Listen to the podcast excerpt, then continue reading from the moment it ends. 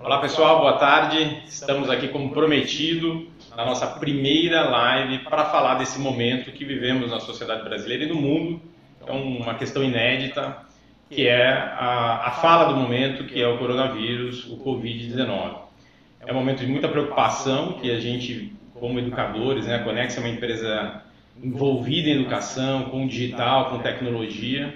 Nós entendimos que este momento nós precisaríamos de qualquer maneira, falar com as escolas, para ajudar as escolas, para entender o que é tem funcionado bem, o que é que não tem funcionado tanto, para trazer as melhores práticas. Tem um conceito que nós na Conexia gostamos muito e usamos todos os dias, que é um conceito de escola em rede, de colaboração em rede. Então, nesse espírito de poder colaborar com cada um de vocês, nós vamos, a partir de hoje, fazer lives diárias, às 17 horas, segunda a sexta-feira, para que a gente possa compartilhar o que é está acontecendo no Brasil, como nós. E essa live, vou até dar um passo atrás aqui para esclarecer o propósito da live. Conexa é uma empresa que atende o mercado privado de educação. E a gente sabe que o, o, Estado vem trabalhando com o poder público, com as escolas, vem criando as portarias, as determinações para auxiliar as escolas públicas, do poder público, estaduais, federais e municipais a superar esse momento. E nós que estamos organizados na iniciativa privada também precisamos nos organizar para vencer esse desafio do momento. E a Conexa atua no mercado de educação privada. Então, basicamente, do que a gente vai tratar nessas lives tem a ver com os desafios da escola privada. Sim, se você é um professor, um diretor, um coordenador de uma escola pública, será sim muito bem-vindo, que a questão da educação é uma questão de todos nós. Mas entendendo que há uma demanda das escolas privadas que precisam se organizar para responder à sociedade e para ajudar os nossos alunos que precisam continuar se desenvolvendo nesse momento, a gente se reúne nesse canal às 17 horas todos os dias. Essa é a nossa primeira temporada. Eu até gostaria que isso não tivesse acontecendo e que a gente pudesse estar fazendo live sobre outras demandas, né? Mas nessa primeira temporada a gente vai fazer de hoje, voltamos amanhã, sexta-feira, aí segunda-feira e vamos até sexta da semana que vem. E basicamente dividido em dois contextos. O primeiro contexto sobre uh, o panorama do Brasil. Que estados estão funcionando, onde as escolas privadas tiveram as aulas suspensas, como a gente se organiza nessas, nesses municípios, é suspensão de aula, é antecipação de férias, como é que a escola lida com essa demanda.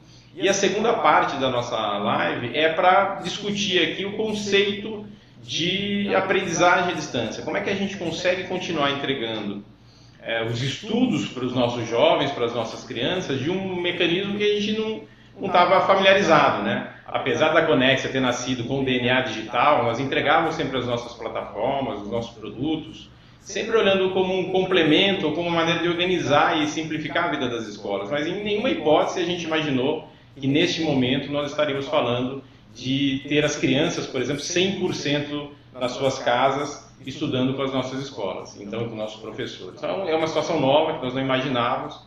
A gente já vem há algum tempo debatendo quanto a tecnologia, quanto o digital pode melhorar, pode potencializar a aprendizagem, mas nesse formato é inédito. A gente vive então uma situação não não imaginada antes, não é assim super inédita para todos nós. Então, o meu primeiro ponto é, eu queria fazer aqui um panorama para vocês, e aí eu tô, queria agradecer todo um time que está comigo nesse momento aqui, nos atualizando de informações, nos, nos ajudando aqui é, nesses dias, mas também queria pedir ajuda de vocês para que, através do bate-papo, do chatzinho que vocês têm, é, com vídeo na página que vocês estão assistindo, ou na nossa página, ou no canal direto do YouTube, Fiquem à vontade para compartilhar as suas perguntas, os seus anseios, as suas reflexões para a gente discutir aqui hoje. O que eu queria prometer para vocês é que a gente vai falar muito de conceito, vai falar de práticas, de como a gente pode então superar esse momento juntos. E não é uma live para falar de produto. Apesar da Conexa ter, ter muitos produtos para lidar com a situação, esse não é o propósito da nossa live. A gente quer é, se desassociar nesse momento das questões financeiras, comerciais, Nada disso nesse momento. Acho que tem um bem maior aqui chamado educação que a gente quer discutir. A gente quer mesmo muito, de maneira genuína, ajudar cada um de vocês a superar esse momento e contribuir com aquilo que a gente está aprendendo nesse curto espaço de tempo. Então, nós já entendíamos tecnologia e agora nesse curto espaço de tempo.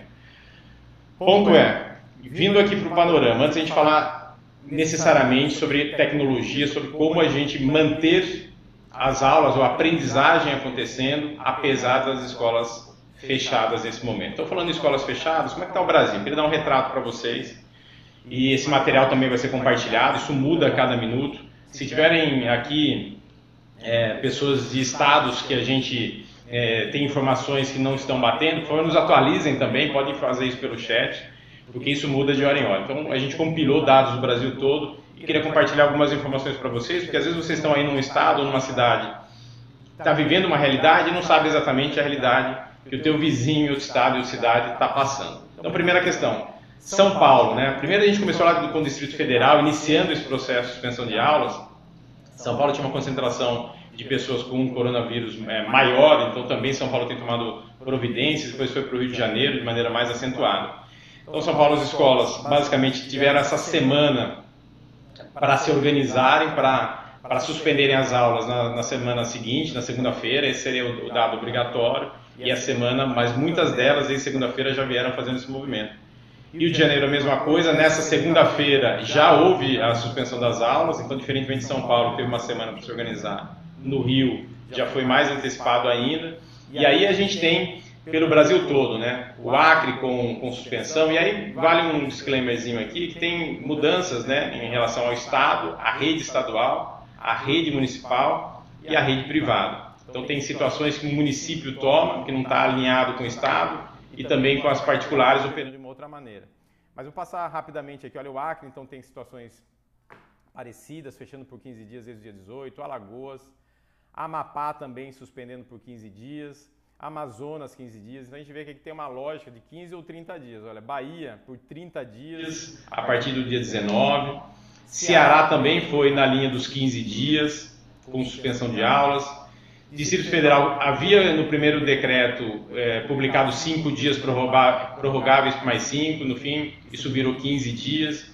Espírito Santo também entrou com 15 dias, Goiás 15 dias, Maranhão 15 dias, Mato Grosso colocando aqui até o dia 5 de abril, Mato Grosso do Sul 20 dias, e aí tem situações onde tem a rede municipal aqui, 20 dias, a gente está falando basicamente de dois municípios, tem, a gente não conseguiu obter informação, se tiver alguém do Mato Grosso do Sul aí para compartilhar, é, fala no chat para a gente. Minas tem trabalhado também, tem a questão de Belo Horizonte, tem a questão do estado como um todo, mas também tem suspensão recomendada. Pará, recomendado também é, suspensão até o dia 31 para a rede pública, e a rede privada vem trabalhando com o sindicato. Paraíba também tem uma questão de suspensão. E aí Paraíba também tem um, um, uma discussão se é uma antecipação de férias ou se é, se é suspensão. E aí a gente vai para Paraná, vai para Pernambuco, todo mundo, olha, Piauí, Rio Grande do Norte também com 15 dias. Rio Grande do Sul também as escolas particulares afetadas com suspensão. Passamos por Rondônia, Roraima, Santa Catarina por 30 dias, Sergipe, Tocantins. Então todo mundo, de alguma maneira, está sendo impactado. Eu contei aqui rapidamente. Me parece que tem 20 estados aqui já impactados. E se a gente olha para o mundo, os dados aí dos organismos internacionais têm falado em mais de 80 milhões de crianças sem aulas nesse momento. Então, assim, nós estamos falando de algo absolutamente inimaginável né, no mundo. E quando a gente olha para o Brasil, é um fenômeno também que a gente não poderia prever. Então, para fechar esse momento da nossa fala aqui, eu queria é, discutir um pouquinho a estratégia. Né? Muitas escolas tomaram a posição de suspender as aulas e chamar a antecipação das férias esse é o momento que algumas escolas, das escolas que a gente tem falado, né, nós atendemos como Conexa 350 escolas parceiras hoje e mais 40 escolas próprias. Então a gente vem falando com essas escolas diariamente para entender o que é que está acontecendo. Quem se antecipou com as férias vem tentando é, deixar para depois, às vezes, uma decisão de, olha, volto daqui 15 dias, volto daqui 30 dias e as coisas vão estar resolvidas, eu volto para a minha demanda presencial. Me parece que isso pode ser é, perigoso, porque se o meu time aqui está tá olhando aqui o, o, o, chat, me falem aí, por favor, se tiver alguma demanda por aí. Se o som não estiver bom, também alguém dizer que o som não estiver bom, vocês vão me sinalizando aqui. Esse é o momento de velocidade, a gente vai quer garantir a melhor entrega para vocês. Tá? A gente organizou isso assim, muito rapidamente, a gente fazer isso todos os dias. Garanto que a última vai estar bem melhor do ponto de vista de som, de imagem, mas vamos contando aí para a gente melhorar dia a dia. Então, voltando aqui assim, é, a preocupação que a gente quer debater com vocês é se a gente não estiver preparado para entregar uma escola operando, mesmo depois de uma antecipação de férias, como é que a gente faz se a gente volta das férias, para quem antecipou as férias, e não está preparado para fazer aprendizagem à distância, ou educação à distância, ou aprendizagem remota, o termo que as pessoas querem dar. Né? Então, mesmo que vocês suspendam as aulas de maneira a antecipar as férias, eu acho que a gente vai precisar se organizar sim porque dados aqui, olhando para outros países, né, China começou a ter esse fenômeno em 5 de dezembro e vem combatendo isso até agora. A gente ouviu o secretário de Educação hoje, o Rosieri, falando em paralisação aí de dois meses. Então, tem cenários apontando a volta às aulas em junho, julho, agosto, setembro. Então, é um momento de incerteza. Então, por isso a gente precisa se preparar. Algumas escolas não chamaram as férias.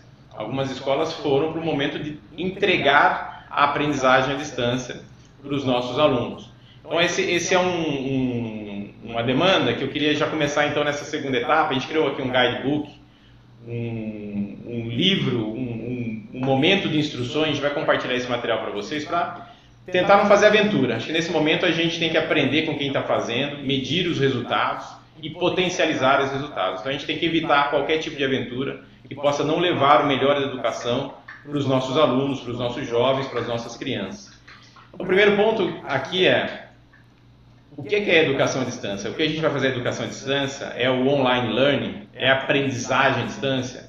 Nós da Conexia, a gente tem é, tentado ter uma tese, um conceito chamado aprendizagem à distância. A gente acha que educação online ou ensino à distância, o ensino à distância é ruim por natureza, né? Porque só ensinar já é contra a escola do século XXI que a gente vem propondo. A gente não quer ensinar, a gente quer que os alunos aprendam. Então, da mesma maneira que na sala de aula a gente mudou esse perfil de professor, saiu daquele modelo de professor que só distribui o conteúdo e o aluno é passivo, isso no digital ou na casa a gente também tem que tentar superar. A gente não pode ir para uma educação agora que permita só fazer uma entrega de conteúdo para que esse aluno fique passivo atrás de um computador. Então, isso já se mostrava ineficiente na sala de aula tradicional e vai se mostrar ineficiente também de maneira remota. Então, a gente precisa escapar desse modelo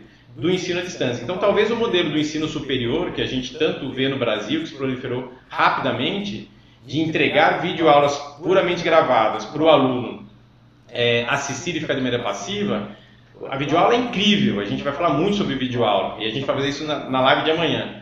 Mas ela tem que estar, tá, é um pedaço de uma aprendizagem maior. Então, o conceito que a gente gosta de dizer aqui é a aprendizagem à distância. E aí tem um dos nossos slides aqui, a gente fala do estudo em casa. A aprendizagem à distância, ela de alguma maneira já sempre aconteceu, claro que em menor grau. O aluno estuda em casa, ele faz trabalho em casa, ele faz atividade em casa, ele trabalha com os outros alunos em casa. Então, esse, essa demanda para casa já acontecia. Então, o que a gente vai fazer agora é sofisticar essa demanda em casa. E mais do que isso, quando a gente fala de ir para casa, as plataformas digitais que têm uma, uma um, são um elemento importante nesse processo, elas são um veículo para transitar a informação do professor para a casa desse aluno, para o aluno, para a família, e do aluno da família para o professor também, para que ele possa corrigir, para que ele possa fazer orientações, para que ele possa entregar um feedback. Então, as plataformas são um veículo para isso acontecer. Claro que ele também pode realizar exercícios na plataforma, assistir videoaula na plataforma, mas a gente tem que, no primeiro momento, na fase 1.0, entender que a plataforma é o nosso principal veículo para entregar informação é, com velocidade, colocar no ar com rapidez e falar com o nosso interlocutor correto. Por isso, gente, saibam que quanto mais velho, né, quanto mais jovem é o nosso aluno, melhor é o atributo da videoaula. Quanto mais criança ou menorzinho é o nosso aluno, menos eficiência ela vai ter. A gente não vai querer uma criança da educação infantil, dos anos iniciais, é, da educação fundamental, é, atrás do computador um tempo muito grande. Então isso não, não vai certamente me parecer muito eficaz. Então a gente vai usar outras questões. Então a gente vai entregar conteúdos para essas crianças para que eles façam ali na casa deles, atividades que eles possam fazer, mas também fora da tela do computador, fora do smartphone, fora do tablet. Um outro ponto que a gente quer dizer aqui é, olha, então desmistificado a ideia de educação online ou educação à distância, me parece mais razoável a aprendizagem à distância. O aluno é protagonista. O aluno ele realiza, ele tem ação. A ação é que potencializa a aprendizagem. Esse é o conceito que funcionava na sala de aula e é o conceito que a gente deve exigir nesse novo momento. O segundo ponto é a distância não quer dizer sozinho. Ou seja, a família vai precisar apoiar nesse processo. A gente também não precisa se enganar. É uma parceria com os pais, com as famílias, muito grande, porque quanto menor é o jovem, menor é a criança, mais a gente vai ter que dar instruções para a família, para a família conduzir esse trabalho com a criança. Quanto maior é esse jovem, mais eu consigo falar diretamente com o jovem, ele tem mais autonomia, tem mais maturidade para realizar ali as atividades de aprendizagem. Então lembre-se, quando a gente fala com as crianças, gente, vamos levar em consideração que a gente vai precisar de um tutor presencial. Esse tutor presencial que é a família, o irmão mais velho, o tio, a gente precisa considerar que tem alguém com a gente nesse momento nos ajudando lá, localmente, na casa de cada um dos jovens.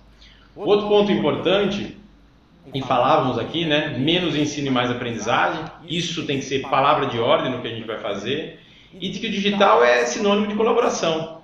Nós podemos sim passar uma atividade para os nossos alunos em casa para que ele colabore com os outros alunos que também estão em casa. E aí a gente tem ferramentas maravilhosas hoje, seja no canal do YouTube, seja através do Microsoft Teams, no Google Hangout, no Skype, tem dezenas de outras. Muitas delas abriram uh, as suas ferramentas para o mercado sem custo, entendendo, sendo solidários aos momentos que a gente está vivendo hoje, tanto do home office, né, quanto também é, do trabalho com, com as crianças em educação. Então, as crianças podem, sim, claro, com a supervisão do adulto, da família, desse tutor presencial que eu me referi há pouco, para ajudar a organizar um trabalho em grupo dos alunos. E é muito bom que isso aconteça. É importante que os alunos não fiquem isolados. A gente não sabe se isso vai levar uma semana, duas semanas, ou isso vai levar três ou quatro meses.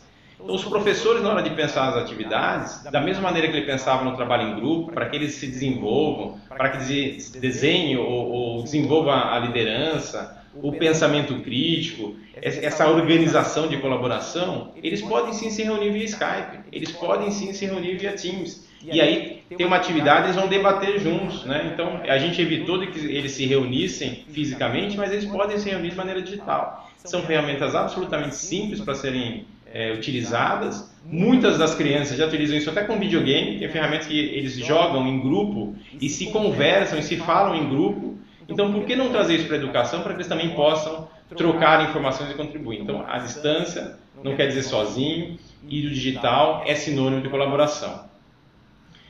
Queria fazer um, um, um, um assim, talvez lembrá-los de, de um ponto muito importante quando a gente fala do digital e quando a gente fala de ferramenta de comunicação, que é a segurança.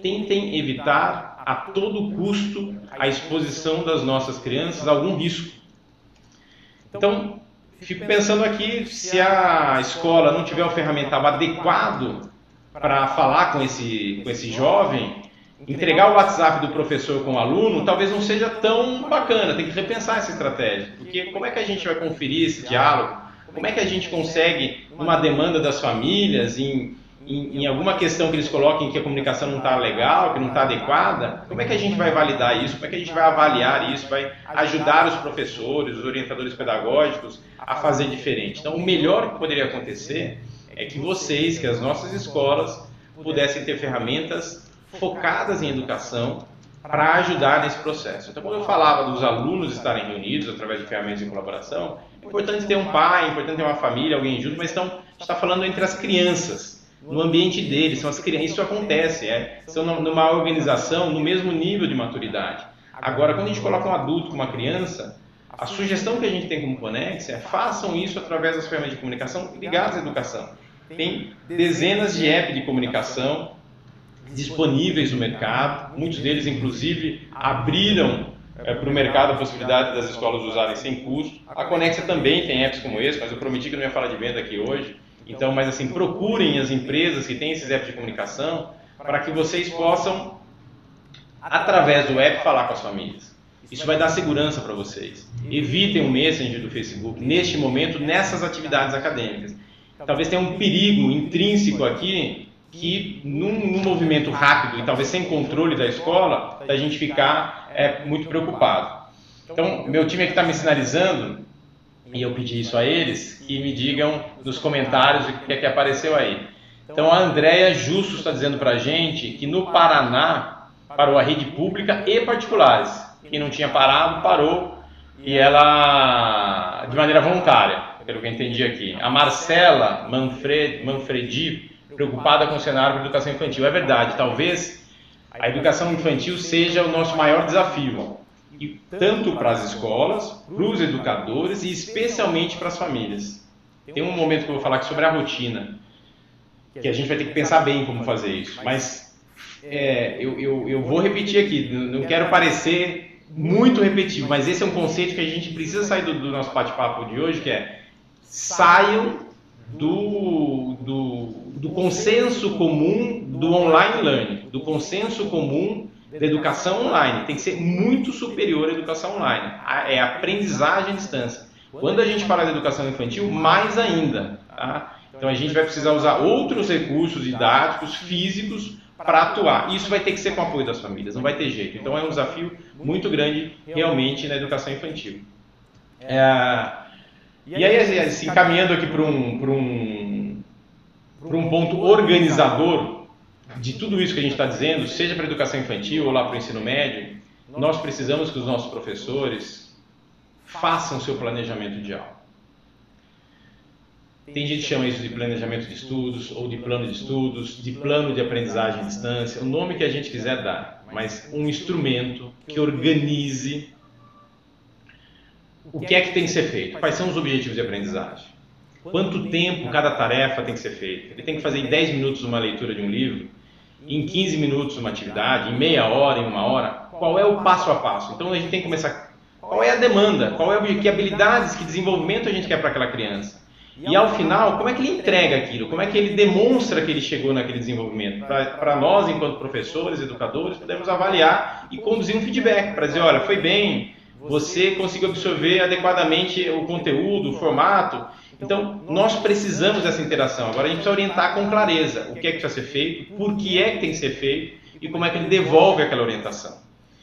E aí as plataformas fazem toda a diferença. Então, um plano de aprendizagem à distância, um plano de estudos. Eu, pessoalmente, gosto de plano de estudos, porque eu acho que o, a gente vive um mundo híbrido.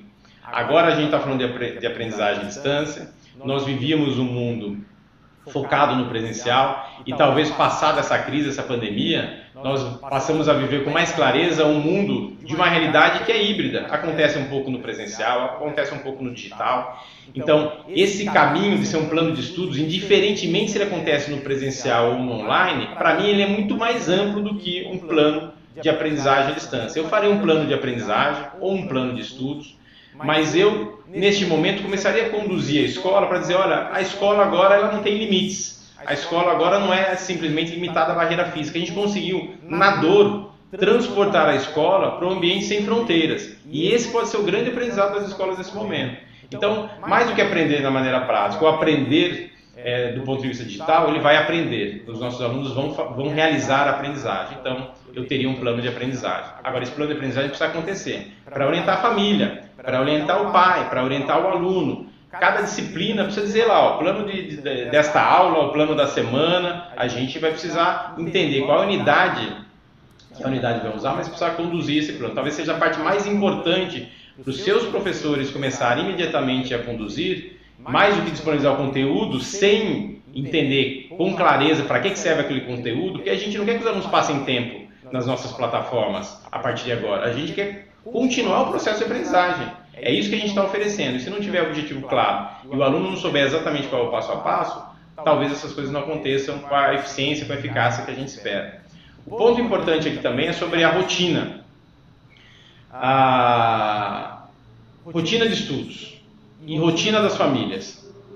Eu tenho visto, ouvido, muitos têm discutido muito a questão de, olha, acorde no mesmo horário, comece a estudar no mesmo horário, aluno. Mas aí quando eu olho para a educação infantil, Será que um pai que está trabalhando, que está fazendo home office agora, ou ainda está no seu trabalho lá no espaço físico, ele vai conseguir apoiar o seu filho no mesmo horário que ele fazia escola? Porque nesse horário que ele fazia escola, ele estava trabalhando.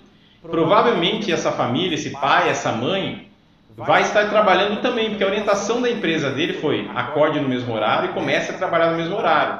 Tem empresas que estão estabelecendo as daily meetings, então ele vai fazer uma reunião logo que abre. Como é que ele vai acompanhar o filho no mesmo horário?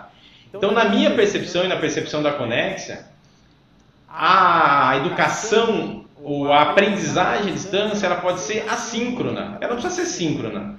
A necessidade de ser síncrona, de ser no mesmo momento para todo mundo, é porque o mundo é presencial. Mas se a beleza do digital está na, na, flexibilidade, está na capacidade de ter um caminho personalizado para cada aluno, por que, que, a rotina não pode ser personalizada? Então fica aqui o, o questionamento para cada um de nós de entender, claro que tem que ter uma rotina, isso é indiscutível. É sim importante ter uma rotina, mas pode ser a rotina do aluno.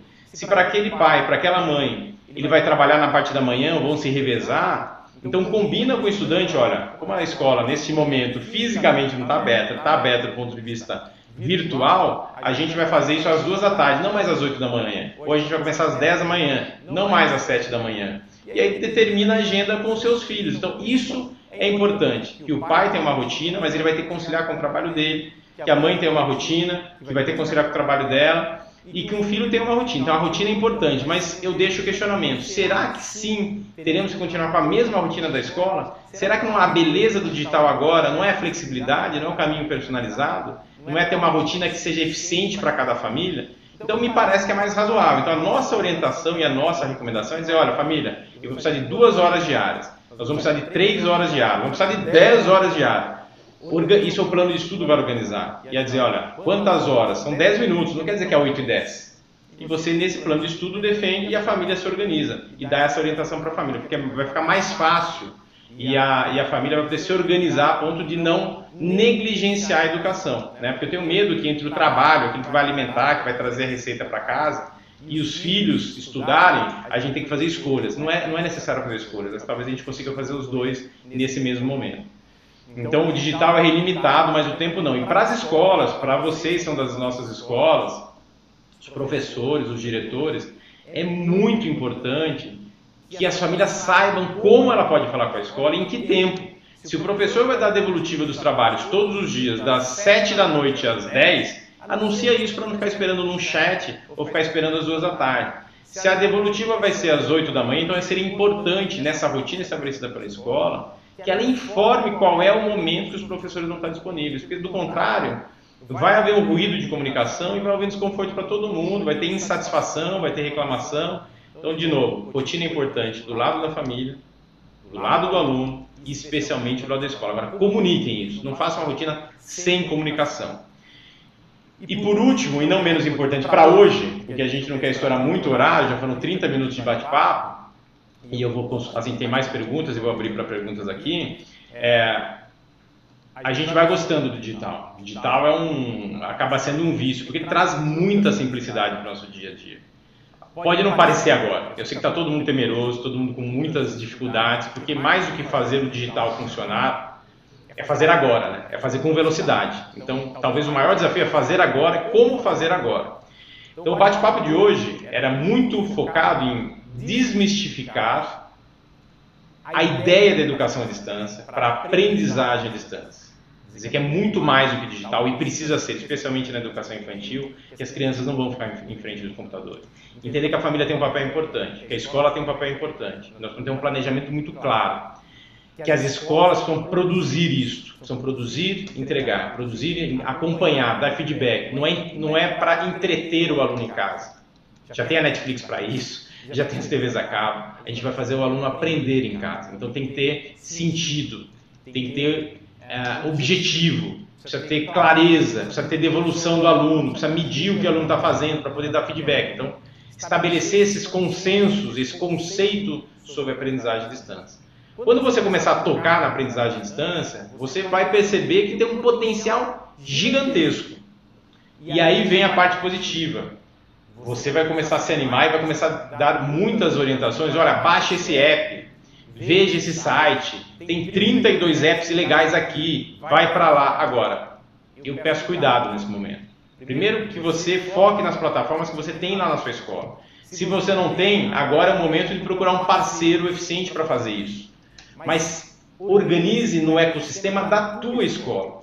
Porque se você criar para os pais e para os alunos um ambiente muito complexo, ele tiver que entrar em 30 apps, em 30 lugares, em 30 sites, fazer várias coisas diferentes, vai ficar muito confuso. Ele manda mensagem na plataforma A, manda mensagem na plataforma B, ele vê no app. E a gente não quer só entregar um app para aquele aluno para que ele faça alguma coisa. O professor precisa avaliar como é que foi a performance do aluno, como é foi o desempenho, como é que o professor orienta aquele, aquela aprendizagem, foi bem, não foi bem, entende o gap do aluno para fazer orientação. Se você entrega para um app de mercado que está aí qualquer, que legal, de, de entretenimento, num gamezinho qualquer, e esse aluno não tem devolutivo do professor, foi só entretenimento. Então, a minha reflexão com vocês nesse momento é, assim que vocês tocarem no digital, vocês vão, vão entender o poder do digital. Isso é maravilhoso, mas tomem cuidado, isso não pode ser uma aventura.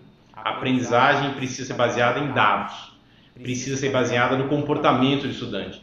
Cada aluno aprende de um jeito diferente. Já era assim na sala de aula, não vai ser diferente no digital. Se cada um tem uma performance diferente, isso entender, isso entregar a pílula correta de conhecimento para cada aluno o digital permite fazer isso, essa grande potência do digital. Agora, toma cuidado para não fazer desse ambiente um ambiente muito complexo, tanto para os professores quanto para as famílias e para os alunos. Se vocês gerarem muita complexidade, ao invés de atrair os alunos, vocês vão afastá-los. Se vocês mandarem os alunos, entregarem os alunos para lugares que vocês desconhecem, vocês não conseguem medir a aprendizagem, entender a aprendizagem, como é que vocês vão contribuir? Como é que vocês vão fazer interferências ou, ou entregar um modelo pedagógico diferente. Vai ser bastante difícil. Então, apesar de gostarem do digital à medida que vocês tocarem, tomem cuidado para não fazer aventuras. Garantam que o seu ecossistema está simplificado e tudo dentro de um processo que você ganha segurança e que você consegue ter monitoramento para apoiar o aluno de maneira personalizada, individualizada. Eu vou perguntar aqui se a gente tem perguntas. Tem né, um time que está fazendo joinha. É, e amanhã a gente vai falar basicamente como criar as aulas. Então, a gente não quer fazer uma live de 10 horas aqui, por isso a gente está fazendo isso aos poucos. Mas amanhã a gente vai falar como é que eu faço aulas no digital. Especialmente como é que eu gravo os vídeos, que vídeos que são mais poderosos, como eu devo fazer, é meia hora, 10 minutos, é mais curto. Tem que ser um vídeo de orientação ou um vídeo aula? Faça um vídeo de resolução ou não? Que ferramentas podem existir para fazer isso? Então, aí a gente vai falar um pouquinho, vai cada vez mais se aproximando mais da prática. Mas a gente achou importante primeiro falar dos conceitos para depois ir para a prática. Vindo aqui para as perguntas. O Murilo colocou no comentário aqui, ó, vocês podem fazer uma live com orientações jurídicas, as escolas podem querer uma, com inadimplências. É verdade, Murilo. É... Esse é um desafio, né? E aí eu vou assim, até com a experiência das nossas escolas próprias e de novo dos nossos parceiros, vou falar dos próximos aqui, mas antes para responder o Murilo, olha, tem muita incerteza agora. Incerteza se é, posso dar as férias aos professores, e se eu faço férias, como é que é? Tem que pagar, pagar um terço adicional agora ou não? Vai sair, nós esperamos todos que vão sair regulações novas para falar como é que é o processo de férias nesse momento de emergência. Como é a questão dos pagamentos? O que a gente entende é o seguinte, a gente, eu estou falando assim, nosso entendimento, né, trocando informações com vocês, colaborando, né? De novo, gente, aqui são recomendações, são sugestões, são ideias, né? Não necessariamente vocês são obrigados a seguir o que nós estamos dizendo aqui. É como lives de bolsa de valores. Não podemos falar de bolsa de valores, mas não é uma boa história nesse momento, né? Não dá para dar dica de bolsa de valores, mas assim, assim, o que se pode fazer no momento de incerteza é a gente aprender com todo mundo da rede e colaborar. Do ponto de vista jurídico, a gente tem que ter um contrato em vigor de prestação de serviços educacionais com as escolas privadas e a gente precisa continuar entregando. Então tem um lado todo educacional, nós não podemos deixar que os nossos jovens, são 800 milhões de crianças sem aula, isso não pode acontecer. Nós precisamos fazer com que a humanidade continue prosperando, continue aprendendo e se desenvolvendo. Por outro lado, do ponto de vista da educação privada, a gente tem um contrato de prestação de serviço em vigor e a gente precisa sim continuar entregando uma educação de excelente qualidade, como nós já vínhamos fazendo. Então, essa modelagem de aprendizagem à distância é para a gente continuar com a prestação de serviços. Então, do ponto de vista jurídico, isso é imperativo, sem contar com a questão ética, com a questão da educação. Mas a gente tem um, uma, uma, uma questão da entrega do que a gente prometeu. Por isso tem que ser bem feito, não pode ser entretenimento, tem que ter desenvolvimento das crianças. Agora, quanto aos pais de pedir, isso é, isso é um fenômeno. Muitas coisas vão acontecer, né, gente? Porque tem questões ligadas atividades que essas escolas faziam que era extra sala de aula. E aí cada escola vai precisar pensar em como fazer ofertas diferentes para manter ali os, os acordos que fizeram com as suas famílias, né? É, Gedielson fez uma perguntinha ali, ó. Videoconferência dos professores com as turmas é interessante? Olha, a, é, a gente quer contar cases aqui também, a gente entende o desafio né, que é fazer isso. A gente viu, por exemplo, escolas, é, a nossa escola em Brasília, que é uma escola, vou fazer publicidade dela, porque ela fez, eu vou contar não só o que ela fez, não vou fazer o nome, que é o Poeira Bilingue em Brasília, uma escola da nossa rede ela pediu para os pais mandarem fotos dos alunos estudando. Foi incrível. Ela colocou lá no Instagram, dizendo: Olha, ah, o show deve continuar, olha que bacana. Olha, Isabela estudando aqui estava no livro, estava no computador, estava no smartphone, mas dentro das plataformas que a escola tinha. Isso engajou os pais, engajou a família. Que agora é a hora também de dizer para a sociedade que coisas boas estão acontecendo, os alunos continuam aprendendo. Então, sim, a gente quer trazer os cases aqui. É, Entretanto, a gente vai trazer um pouquinho mais à frente, tá? A gente não quis nem tirar as escolas desse momento de crise e estão lá produzindo conteúdo, estão falando com as famílias, estão atuando, dizer, olha, escola, pare para. Então a gente organizou essa informação toda e a gente está trazendo essa informação. Mas nas próximas lives a gente vai trazer sim algumas escolas para testemunharem o que é que estão fazendo ou trazer alguns videozinhos. Então a gente está tá coletando essas informações sim. Uh, me falaram que tem um colégio em Ribeirão Preto, Bento Benedini, é isso? que fez também um processo parecido já de práticas compartilhadas e foi com bastante sucesso de mostrar a fotinho dos filhos atuando, videozinho. É legal, engaja a tua comunidade. Esse é um momento importante para você sensibilizar todo mundo. André Luiz acha que devemos trabalhar conteúdos novos, considerar que esses conteúdos são obrigatórios? Olha, André, a ideia é sim continuar com a programação escolar, de novo. Estamos aqui para ser é, os donos da verdade, longe disso, mas sim a nossa discussão é: tem uma prestação educacional acontecendo, tem uma programação para cumprir, tem lá as 800 horas ou os 200 dias, dias letivos e 200 dias letivos, tem uma série de, de portarias que foram lançadas, como vocês sabem, a, a educação básica é regulada pelos estados, então cada estado tem feito, é, tem tomado iniciativas diferentes, alguns já oficializaram, olha é, a educação através das tecnologias pode acontecer. Outros estados afirmaram online. O Conselho Nacional da Educação, inclusive, já se manifestou dizendo: olha, isso já era previsto na LDB. Essa, essa assessoria pedagógica domiciliar já deveria ser prestada para as escolas em situações de enfermidade dos alunos, onde eles têm dificuldades de locomoção, onde não poderiam ir para a escola. A gente já deveria, isso já estava previsto na, na, na lei, né, na, na, lei, na LDB. Então, já era um processo. Por isso que eu tenho dito, gente, mais do que online, é aprendizagem à distância, que a própria LDB já falava sobre isso. Como é que eu vou fazer essa assessoria pedagógica domiciliar? Já estava previsto, a gente tem que continuar fazendo. O entendimento é que sim, a gente tem que continuar evoluindo. Tem uma questão óbvia, que é uma questão das avaliações, das provas, e que aí eu acho que a gente tem que se posicionar muito mais em relação aos trabalhos, às entregas, os exercícios, para ir compondo essa participação e essa, essa nota, essa, esse grade dos alunos, que necessariamente é aquelas avaliações tradicionais. Mas, de novo, a educação está na UTI, a gente está avaliando todas as portarias, a eficiência do que as, as escolas estão fazendo para tomar as melhores decisões. Então, não tem nenhuma verdade pura estabelecida escrita na pedra, gente. Agora é o momento da gente testando as coisas, avaliando o poder público, se comunicar com o poder público, a gente vem fazendo enquanto Conex, enquanto Grupo SEB, se comunicando para fazer isso e a gente vai fazendo. Tá? Então a gente vai trazendo notícias a cada live. A Alexandre está dizendo aqui: existe possibilidade de usarmos o ambiente de testes para avaliação de algum produto?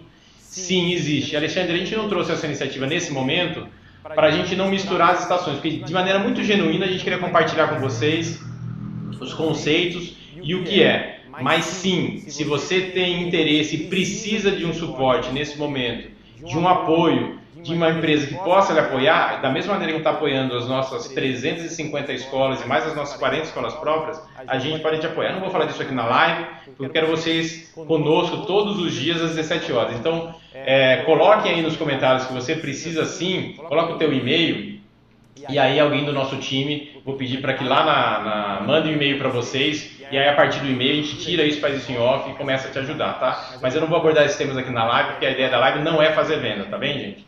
Quem mais tem aqui? Adriana.